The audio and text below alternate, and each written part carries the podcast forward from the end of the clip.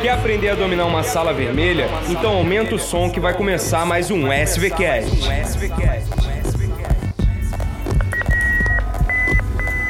Eu sou Miguel Barrela. Eu sou Pedro Ribeiro. Essa é a Sala Vermelha. E esse é o SVCast.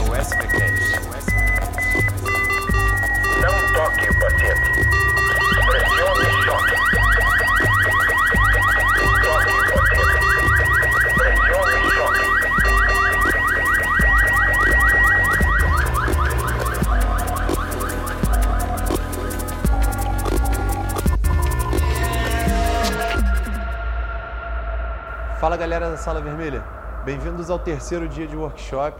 E aí, como é que tá? Vocês estão gostando? Bom, vocês já assistiram algum...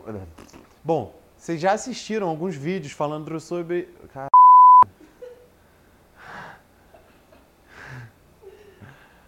Bom, vocês já assistiram alguns vídeos falando.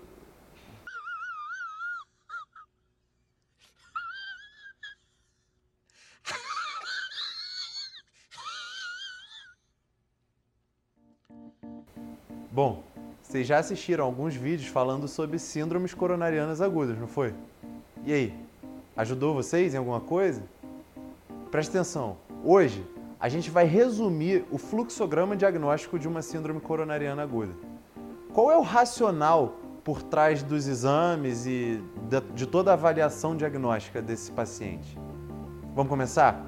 Primeiro, colhi uma história, fiz um exame físico e determinei que aquele meu paciente tinha uma chance de ter síndrome coronariana aguda, certo? A partir desse momento, eu tenho que pensar em uma única coisa: eletrocardiograma. E o médico roda o eletrocardiograma, o primeiro pelo menos, ok? Então, peguei o eletrocardiograma e vou determinar existe ou não supradesnivelamento do segmento ST compatível com infarto agudo do miocárdio, certo? Se existe um supradesnivelamento desse segmento, é um infarto com supra. E aí minha prioridade única e exclusiva é reperfundir a artéria ocluída, certo? Então, o fluxograma do infarto com supra é razoavelmente simples. Eu pego o eletro, vejo o supra, levo o meu paciente para reperfundir. Como a gente discute depois, beleza? Agora vamos lá. Eu acho que meu paciente tem uma síndrome coronariana aguda. Eu faço um eletrocardiograma e eu não tenho um supradesnivelamento do segmento ST compatível com infarto agudo.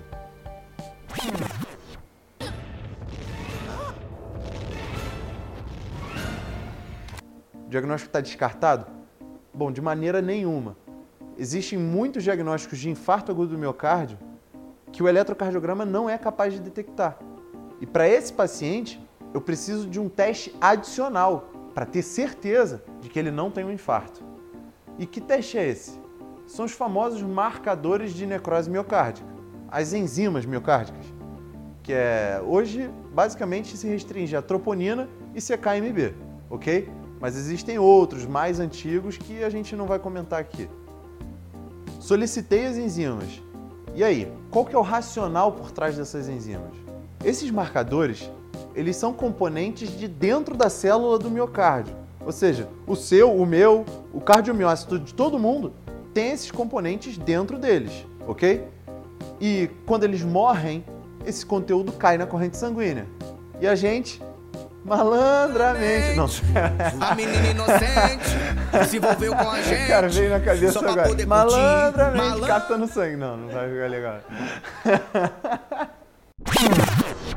Depois que a célula morre, esse conteúdo cai na corrente sanguínea e nós somos capazes de detectar esse conteúdo. E aí a gente é capaz de inferir se existe ou não morte de células miocárdicas. Faz sentido, não faz? Esse grupo de pacientes sem o supradesnivelamento do segmento ST é colocado dentro de um grande grupo. Que grupo é esse? Os pacientes que têm síndromes coronarianas agudas sem supradesnivelamento do segmento ST. Caso aqueles marcadores de necrose miocárdica sejam positivos, eu tenho cardiomiócitos morrendo e, portanto, eu tenho um infarto agudo do miocárdio sem supra do segmento ST. Beleza? Agora, Se o meu paciente não tem marcadores de necrose, ele não tem infarto. O que não quer dizer que ele não é grave, mas ele tem uma angina instável. Faz sentido? Eu acho que faz. Agora, para te ajudar, a gente vai disponibilizar esse fluxograma aqui embaixo para vocês. E qualquer dúvida é só deixar aqui. A gente vai tentar responder o mais rápido possível. Falou? Até o próximo, rapaziada. Um abraço. Muito legal. Cara, saber conduzir esse fluxograma diagnóstico da síndrome coronariana aguda é crucial. Esse é o momento divisor de águas dentro do teu atendimento a um paciente com provável síndrome coronariana aguda, com provável infarto. Então, esse, como eu falei para vocês, foi mais um pedacinho do nosso último workshop. Agora a Sala Vermelha está com um projeto bem maior.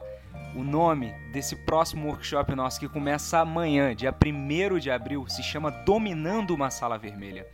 Nosso objetivo não é mais apenas te ensinar a dominar uma síndrome coronariana aguda, como foi o objetivo do nosso último workshop.